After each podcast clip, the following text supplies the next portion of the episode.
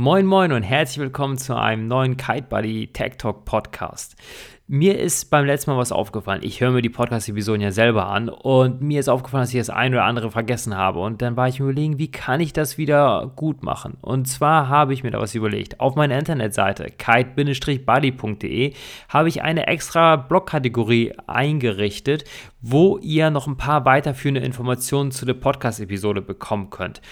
Äh, finden tut ihr die unter kite-buddy.de slash tag, also mit C natürlich geschrieben, das wisst ihr ja, ch-talk und das einmal im Browser eingeben und dann findet ihr diese kleine geheime Seite, die ich nur für euch gemacht habe. Also, los geht's mit der ersten Frage. Hey Kite Buddy, nicht schlecht, wie du es beim letzten Mal mit dem Podcast so gemacht hast. Das ist echt gerockt, das Ding. Du hast so ein bisschen erzählt, worauf es beim Neoprenanzug ankommt, welche Unterscheidungsmerkmale es gibt, wenn man sich sowas kaufen möchte.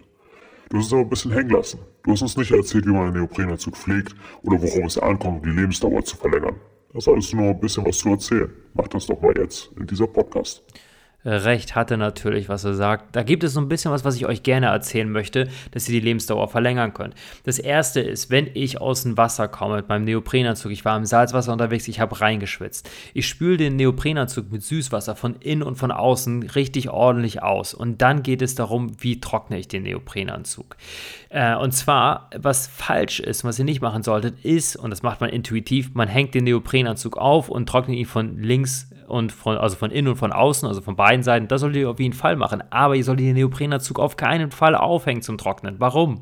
Ganz einfach, der Neoprenanzug ist nass nass, mit Wasser vollgesogen und richtig schwer. Und das sorgt dafür, dass die Schultern von dem Neoprenanzug ausleiern können.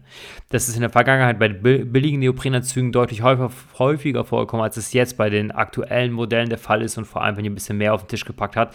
Aber macht es nicht, also vermeidet das. Was ich euch empfehlen kann, legt euren Neoprenanzug auch nicht in die Sonne, weil sonst die Weichmacher aus dem Neoprenanzug rausgehen und der Anzug spröde und hart wird und natürlich seine Lebensdauer verkürzt wird. Legt ihn auf den Boden, in einen, an einen schattigen Ort. Hier kommt ja auch aus dem Wasser. Es bedeutet ja, dass Wind vorhanden ist. Das bedeutet, ihr legt euren Neoprenanzug in den Schatten auf den Boden und dann könnt ihr einfach den Wind über den Neoprenanzug rüberziehen lassen und dann wird er innerhalb von wenigen Minuten, also unter, von, unter einer Stunde, kann es sein, dass euer Neoprenanzug von beiden Seiten, von innen und außen, trocken ist. Das ist das, wie ihr das äh, machen solltet. Jetzt geht es ums weitere Reinigen. Es gibt den einen oder anderen, der kauft sich Neopren-Shampoo. Ich muss zugeben, ich habe so ein Neopren-Shampoo seit 2012 erst einmal benutzt mit meinem besten Freund zusammen und das einfach nur, weil wir das Shampoo geschenkt bekommen haben. Warum auch immer damals, ich weiß es nicht mehr. Und ähm, damit kann man seinen Neoprenanzug einmal im Jahr oder zweimal im Jahr waschen. Dann riecht ihr wieder schön. Äh, ja, ein bisschen die Bakterien gehen raus. Das Ganze macht ihr in einer Wanne packt da so ein Deckelchen von, der, von dem Fläschchen, packt ihr da rein an, an Spülmittel, was da drin ist. Und dann könnt ihr den Neoprenanzug im lauwarmen Wasser einfach mal einwirken lassen mit dem Shampoo und dann vernünftig ausspülen. Es gibt auch einige Leute, und davon würde ich euch definitiv abraten, die schmeißen ihren Neoprenanzug tatsächlich in die Waschmaschine und lassen den da mal richtig durchrödeln.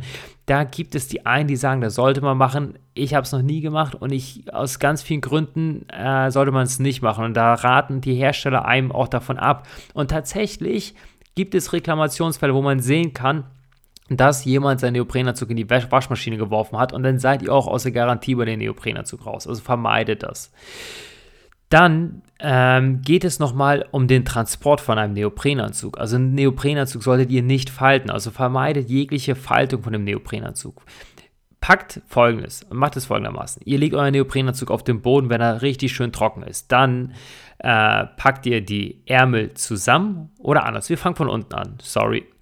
Ihr legt den Neoprenanzug auf den Boden, dann könnt ihr die, anfangen, die Beine aufzuwickeln, also richtig schön wie so ein Würstchen nach oben rollen. Und wenn ihr oben am Schulterbereich angekommen seid, könnt ihr die Arme nach innen klappen und damit habt ihr euren Neoprenanzug dann zusammengerollt und könnt ihn somit sehr gut transportieren. Ein kleiner Pro-Tipp noch am Ende. Osmotische Wirkung des Salzes. Hört sich cool an, ist es auch. Ihr seid im Ausland und ihr wollt nochmal ja, die allerletzte Session auf dem Wasser genießen und ihr wisst, in ein paar Stunden geht der Flieger und dann denkt ihr euch, okay, den Neoprenanzug so schnell trocknen wie möglich. Deswegen spült ihr ihn dieses Mal nicht mit Süßwasser aus, aber es wird nicht funktionieren. Die osmotische Wirkung des Salzes sorgt nämlich dafür, dass äh, das Salz im Neoprenanzug die Feuchtigkeit aus der Umgebung bindet. Das bedeutet, dass der Neoprenanzug schwerer wird und das wiederum müsst ihr dann bezahlen, wenn ihr am Fliegen seid. Und durch diese äh, Bindung der Feuchtigkeit aus der Umgebung trocknet der Anzug auch länger. Also, wenn ihr aus dem Wasser kommt, spült ihr mit äh, Süßwasser aus und trocknet ihn dann vor eurem Flug und er wird schneller trocken als zuvor ohne Süßwasser. Ich wünsche euch viel Spaß auf dem Wasser und freue mich auf die nächste Podcast-Episode mit euch.